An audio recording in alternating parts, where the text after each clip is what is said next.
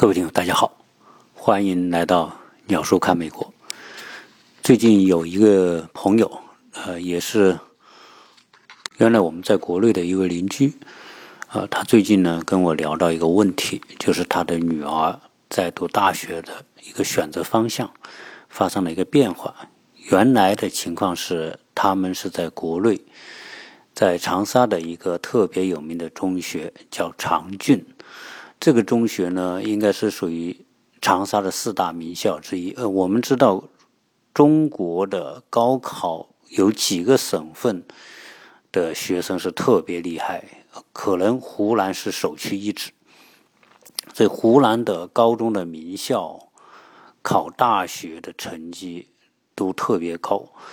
所以导致什么呢？导致湖南的这种高考的竞争是相当的激烈啊，激激烈到什么程度？啊，全国的高考平均录取分，在过去很多年以来，湖南都是名列前茅的，甚至有时候就是录取分数是最高的。那这种录取分数高呢，就使得湖南的很多高中生高中竞争非常的激烈。呃，湖南人是有读书的传统啊，像曾国藩还在湖南，曾国藩是中国历史上被称为半个圣人的那个。啊，孔子、王阳明和曾国藩，那所以呃，在湖南呢，啊，靠读书来走出来的人特别多。可能在在一百年前呢，湖南也是一个不说穷乡僻壤吧，可能啊，并没有太多的谋生出路啊，所以导致很多人只有通过读书才能走出来。到了我们高考之后呢？啊，中国恢复高考，经济改革开放，湖南人的长处又得到发挥，所以很多湖南人啊读书是特别的厉害。湖南读书人走出来的人也特别多。那所以湖南的高考竞争之激烈，哈，我想可能超出一般人的想象。在很多的省份啊，这个分数线，比如说北京啊、广东啊这些发达地方的分数线的。这种啊都不能跟湖南比。那这位家长呢，他就跟我说，突然有一天，他的孩子来跟他讲，他说：“妈妈，我不想在国内读大学，我想到美国去读大学。”而我这个朋友呢，他也是高级知识分子啊，所以呢，呃，对小孩的这样一个要求是非常的重视，因此呢，他就。跟我来聊，想问问哈我对这个事情的看法啊，因为他还是有一定的顾虑的，因为美国的情况啊这几年啊美国的情况发生很大的变化，国内的朋友对美国的认知也借助这几年有更深刻的了解，所以他对于小孩想到美国来读大学这件事情，呃，他还是有很多的担忧啊。所以他问了我一些问题，这些问题总结起来呢是这些：第一，美国的大学和中国的大学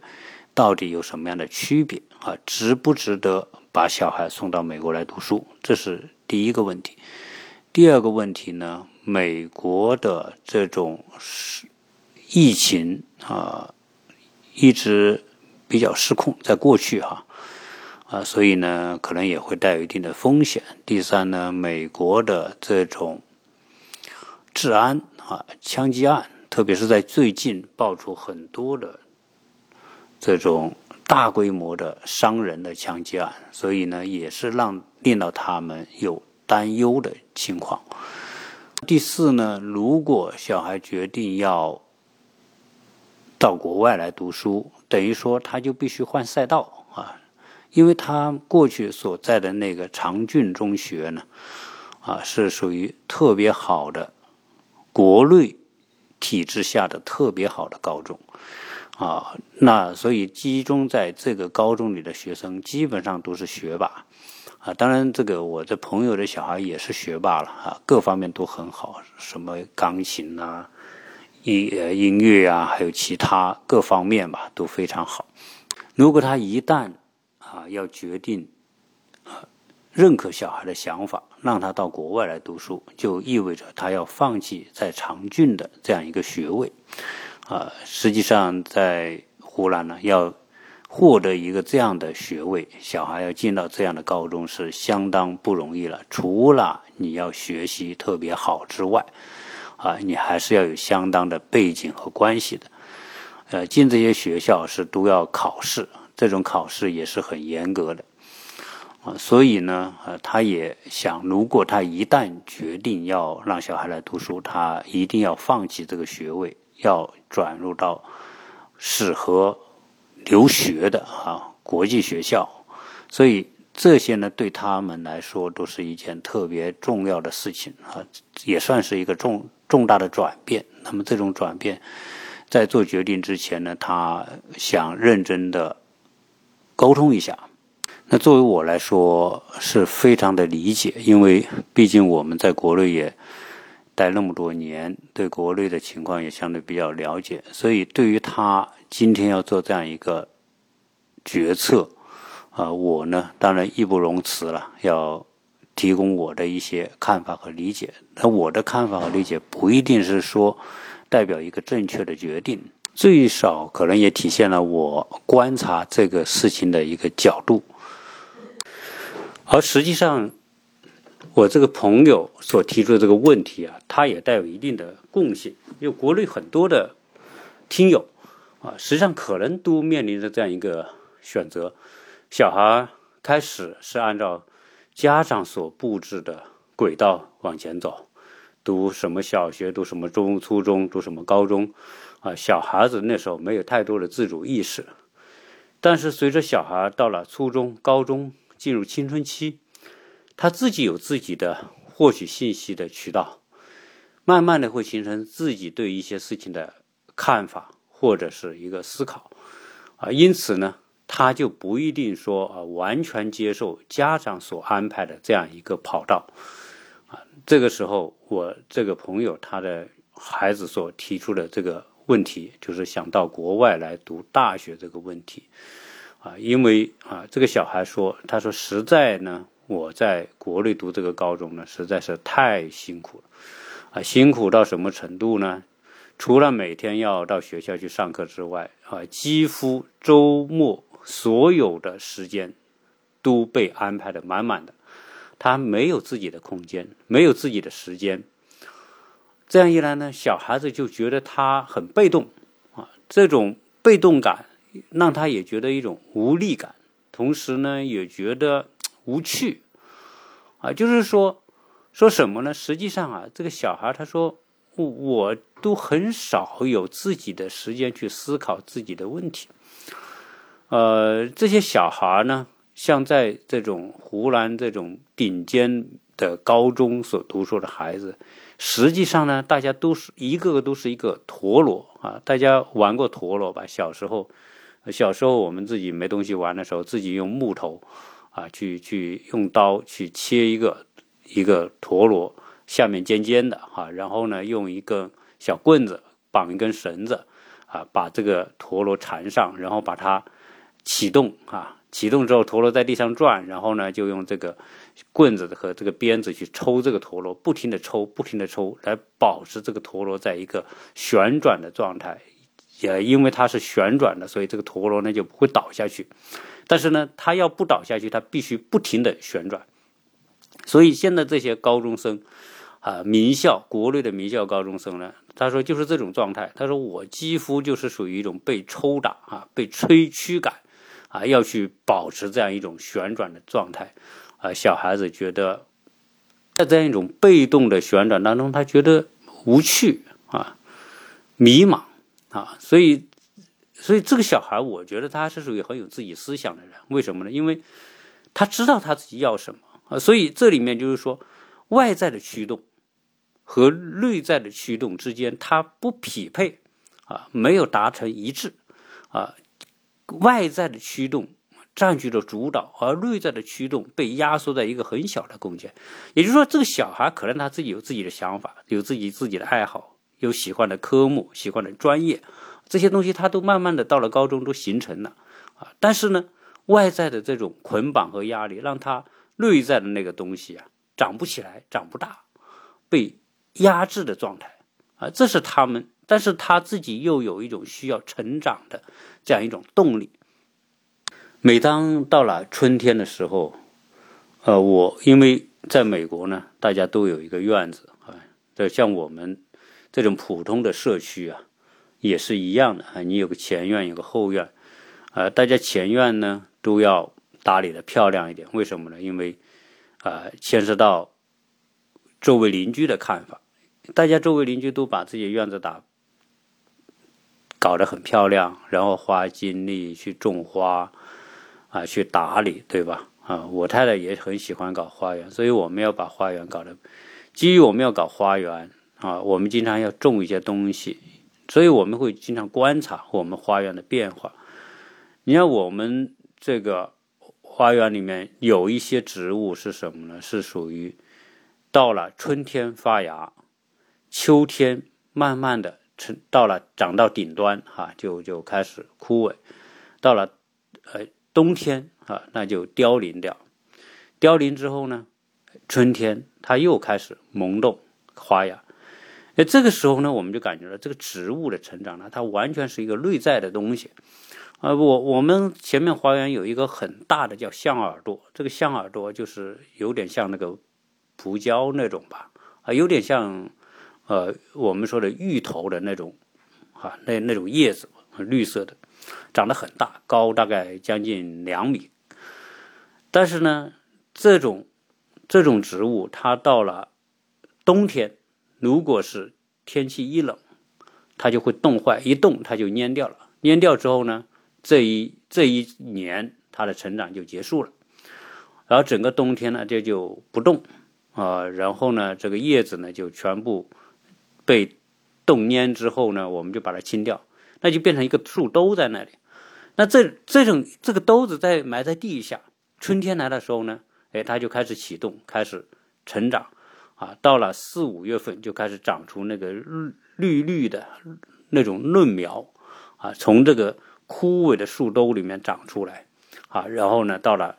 到了五六月份快速的成长，啊，七八月份就长得很高很大。实际上我说这个是什么呢？就是说，实际上孩子的成长啊。他到了一定的年龄的时候，他有一个自我成长的需要。这种自我成长啊，当然不一定是呃代表他成熟了，可能他有很多东西呢是一种冲动，是一种一时的想法。但是呢，我们不能忽略他自己内心的这种需要和呼声。所以这个时候，家长如何去听到他们的声音，如何重视和尊重他们的声音，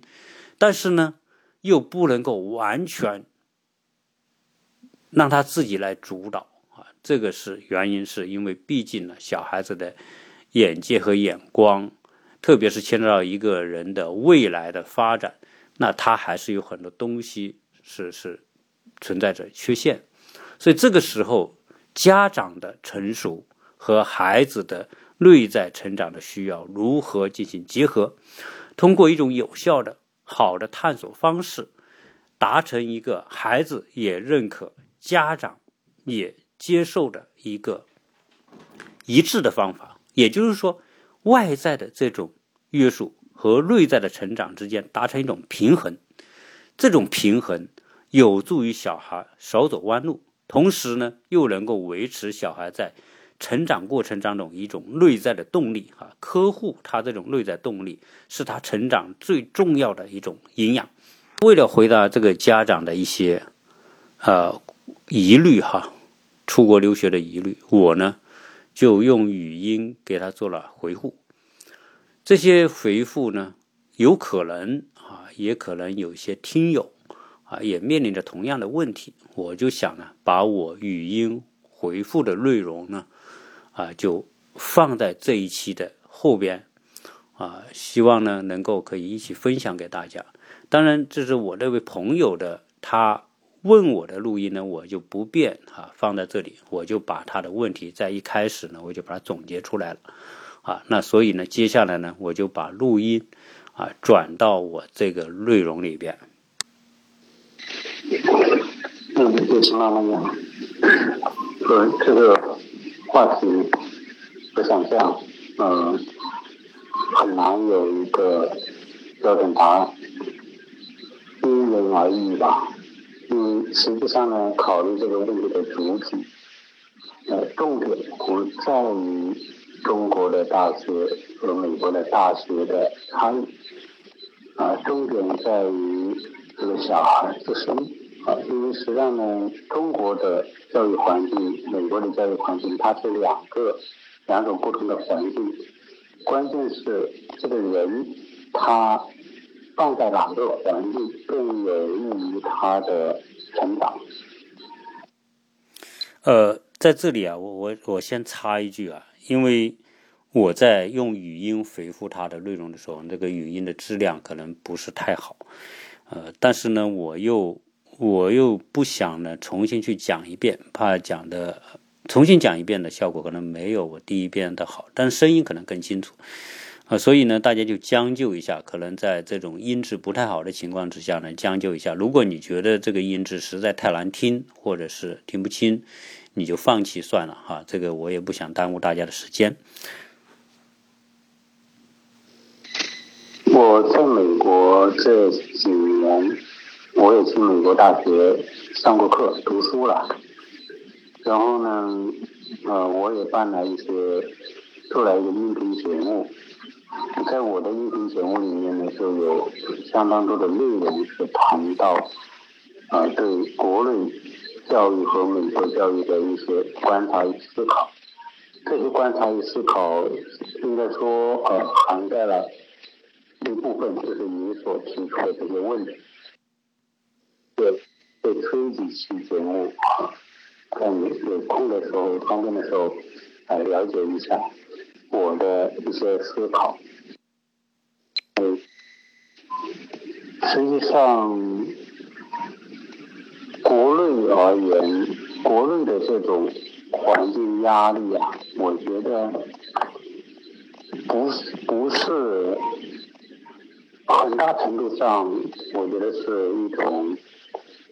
嗯，我们身处其中啊，很难摆脱这种外在氛围的影响啊，比如说。呃，国内的小孩要把时间安排的这么紧，那到底是什么原因安排的这么紧？我觉得是可以去分析一下，是真的他自己想要学，安排的这么紧，还是说我们担心我们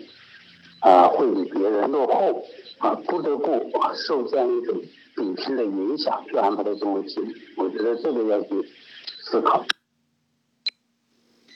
国内的大情况下的家长和孩子是怕输啊，因为竞争激烈啊，怕自己努力不够啊，上课不够啊，做题不够就会输给别人。然后因为输给别人，那我们考试成绩可能就会输给别人。考试成绩输给别人，就导致我们在进入学校的时候呢，就考不到想要的学校。嗯呃，国内的教育也是个江湖，所以说人在江湖身不由己，呃，往往是这种紧迫感、压力啊，然后给我们一种内在的焦虑，而这种焦虑就让我们没法淡定，也没法很清醒的来来分析和判断，呃，自己的小孩是该要什么，不要什么，因为大家的时间都很有限，在这有限的时间里面，这个时间花在哪里？不花在哪里？嗯，往往我们自己都失去了这样一个选择的一种主动性和这或者是这种选择的能力，带有一种盲目竞争的倾向。我觉得国内这种压力啊，就是一种盲目竞争。所以在这种情况之下，我觉得需要的是一种冷静的分析和思考，就是未来小孩的发展轨迹啊，我们。我们尽可能的不受这种外界因素的干扰，啊，让自己有独立的分析和判断的可能性。嗯，这样的一来呢，在国内这种激烈的竞争环境当中，你就会有取舍的能力啊，就是你会知道哪些我是不在意它，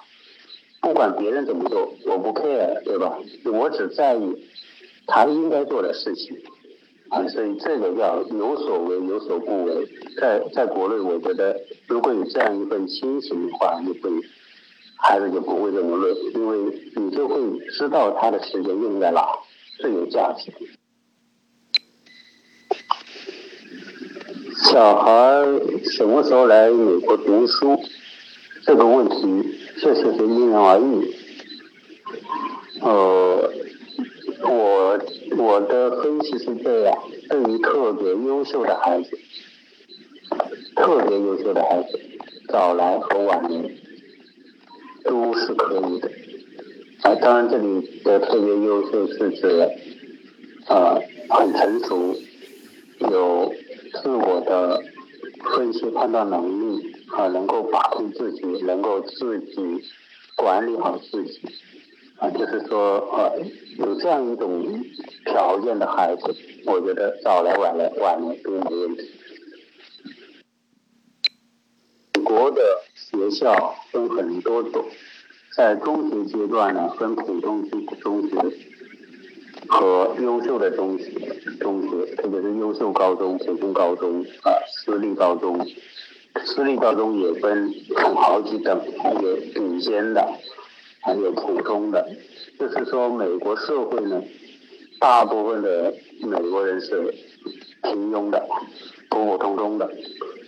啊，就是相对来说比较安现状的那种。当然，美国呢也有一些所谓的精英阶层，啊，他们的儿女。在中学、高中阶段，就是进最好的私立学校，当然那个学费也是很贵，啊，但是这个最好的私立学校，当然不排除它有好的师资、好的教育体系、好的资源，这样呢，它也是一种跑道。嗯，进入好的私立高中，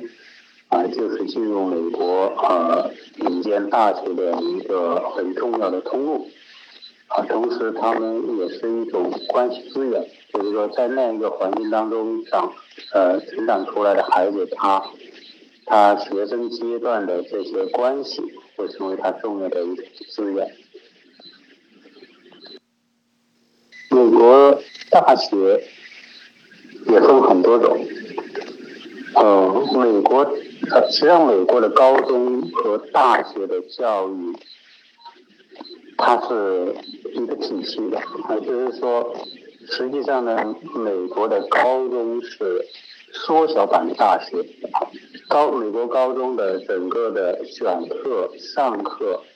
完成作业，呃，啊，所有的那些内容都和大学是对接的，就是你在美国读完几年高中，你进美国大学。你大体上就知道，大学上课的内容就是美国高中上课方式的延伸，所以在美国呃读大学啊读高中，如果升到大学呢，啊他会比较适应，因为在高中已经演练过啊，大学的模式都是差不多，美国大学也是一样，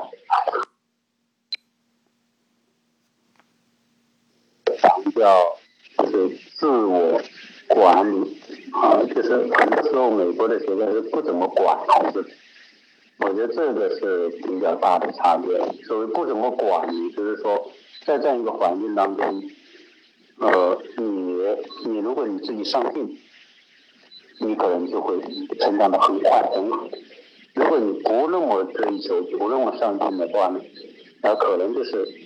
混得过啊，你也能过，但是呢，你你不一定能够有多大的。这个成长性啊，所以美国学校呢，是我觉得是一种比较明显的叫优胜劣汰的一种一种方式，就是取决这种优胜劣汰是取决于这个孩子内心他要与不要，他追求什么，他自己有一个明确的目标追求，在美国的这样一个教育环境当中，很容易脱颖而出。因为美国的好的学校，这些老师对于那种有独立思考啊、懂得钻研、懂得追求的学生，会提供更好的指导和帮助啊，所以这也能理解为什么美国这种学校大部分人可能是碌碌无为的、平庸的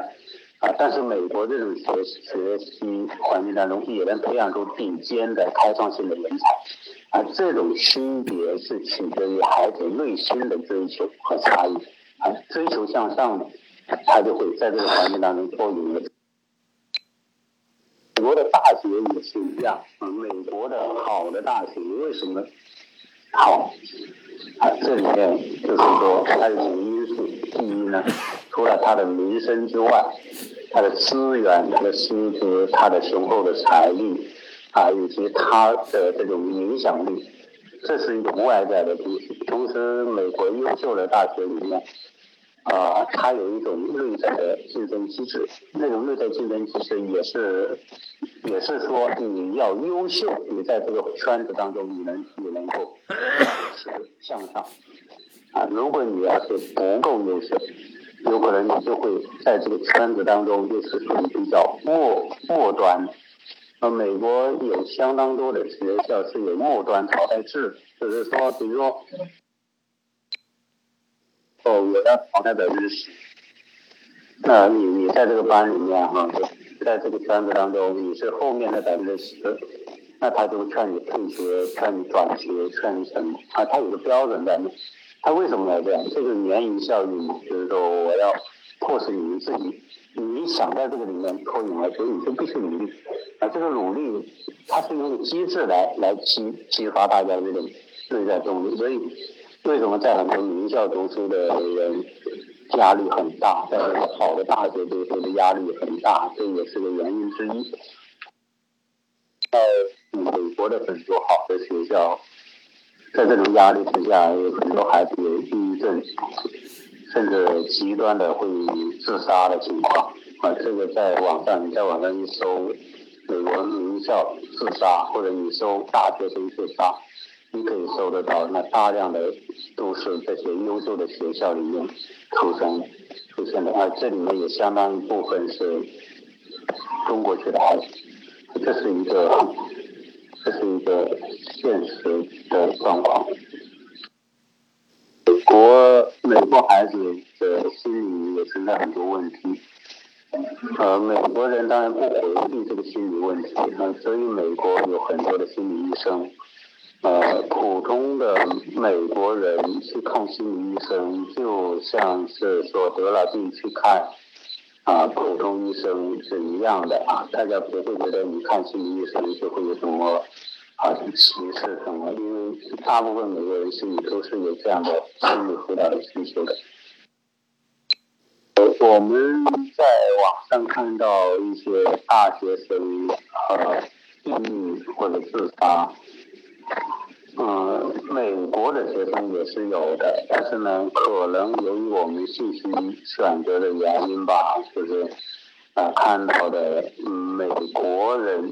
的学生自杀的信息不多。但是如果是说看成英文的话，实际上也很也是不少的，只是说因为我们大部分英语都是通过阅读中文，而中文里面它会选择性的是突出啊中国学生的状况。啊，所以我我觉得这有可能是说啊，我们觉得中国啊孩子在美国大学这种抑郁的情况普遍，可能是种假象，有可能其他族裔的人也一样，只是我们啊啊因为用中文获取信息的原因吧。所以，所以在美国呢，我觉得。我觉得现在的孩子需要一种教育，就是说，呃，经得起失败和正确面对失败的这样一种教育。呃，因为因为未来的竞争啊，就是你处在什么圈子里，人都有一种这样的心理。如果你处在一些学霸的圈子里面，个个都是学霸，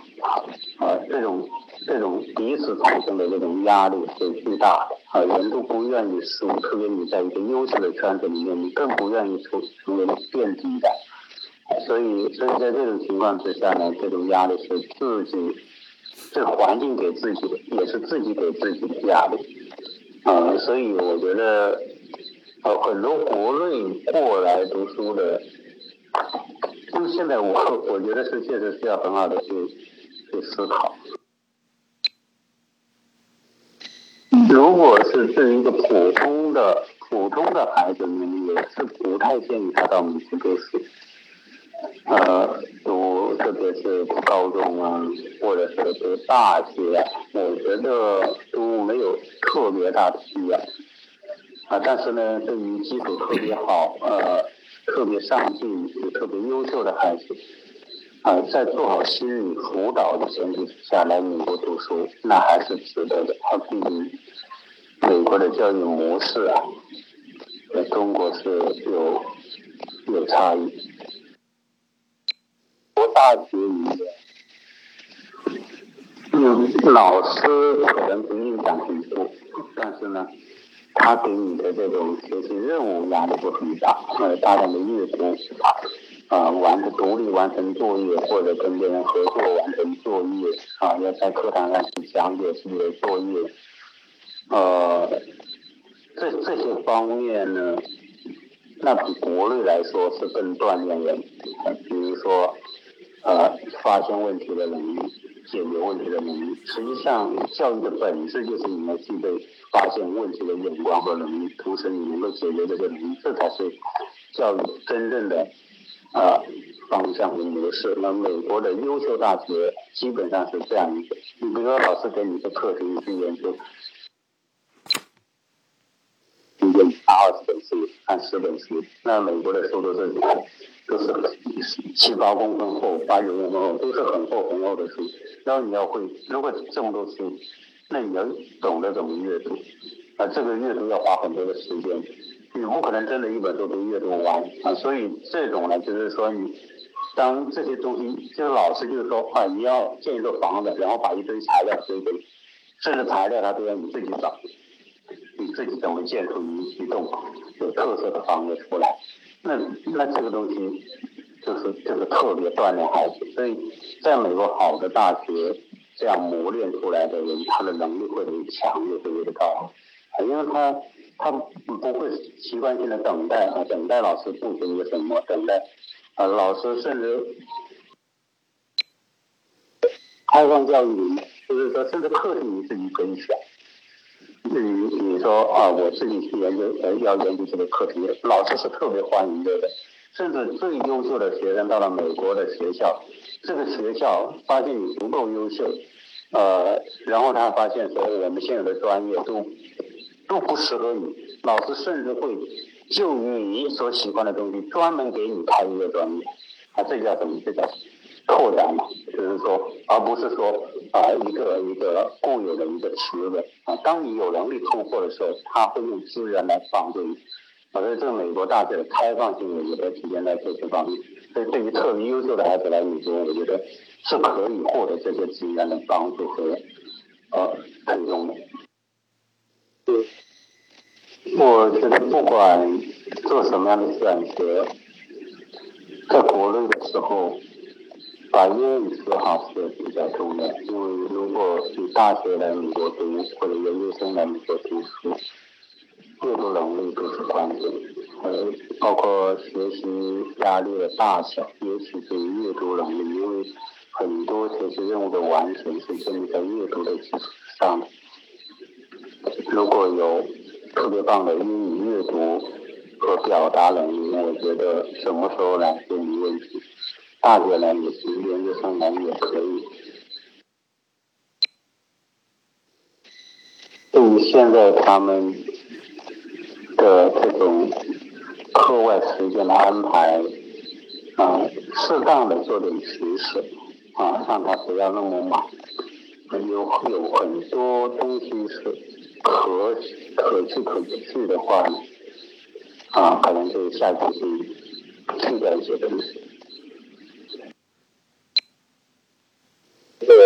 社会安全问题，这个问题啊，如果你要看。网上看自媒体，那谁都不敢来美国，因为这个美国有枪支的情况，呃，这个枪杀的情况，里面因为枪杀死好几万人，这这这是事实啊！啊，这个美国民间那么多枪，然后呢，现在美国社会两极分化，不满的多，这让美国人活得有点憋屈的，就是说。美国的形象在这几年是崩塌的。从这个角度来看，呃，美国人内部，美国这么多的问题，美国老百姓的不满和怨恨啊，很多人破产，很多人生活的不好，啊，这些人是有怨气的。所以，关于安全的问题，有些东西啊，真的像中彩票一样，真的不好说。谁都没法保证说，在美国不遇到一些问题。当然只是说尽可能的减少一些危险场合的出现。啊，我的校园里面呢，相对还是安全的。但是美国学校的周边和外面安不安全就很难说。我在乔治亚州立大学读书。这个学校里面基本上问题不大，然后学校有警察，然后呃基本上呢那也没什么太大的问题。走在外面就不好想，有很多大学周边环境不好，不安全的方面，啊这个这个也会出现一些治安的事件。我我我最近有一天，还有一个节目，我我想可以给你听一听。呃，实际上，国内的孩子现在感觉到压力巨大，很大程度上，我觉得是是因为他们不知道他们要什么，家长也不知道他们要什么，所以就会盲目竞争，把他们的精力和时间全给占据了。好，这个前面这些呢，就是我回复 我这位朋友的录音。呃，实际上这个录音呢，我估计大家听到会很累哈。我想呢，啊，和我平时做节目的音质效果是完全不一样的。啊，如果你在这期节目能听到现在，能够扛过刚才那一段啊不清晰的内容的话呢，我真的要。敬佩你啊，因为说明你对这个话题真的是很感兴趣，啊，也关注这个事情。所以美国的教育，特别美国的大学、高中啊，我应该在过往的节目里面谈过不少。如果是大家想了解这方面的问题呢，可以翻一翻我在过去两年当中谈到教育的一些主题。啊，教育是我谈的比较重要的一个板块，因为。呃，我们有很多听友啊，都是冲着美国的教育，冲着想了解美国教育来听我节目的。呃，当然我很欢迎各位朋友来沟通和交流同样的话题啊。如果大家可以加我的微信啊，幺八六零七三幺八二零零。对于思维绘画班感兴趣的，也可以联系我们啊。我们欢迎六到十二岁的小朋友来参与我们的这样一个思维绘画的学习。啊，所以今天这一期节目呢，啊，我我想当一个内容来分享给大家啊，希望大家能够见谅啊，我中间所插播的这一段音质不是特别清楚的录音的内容，谢谢各位的收听。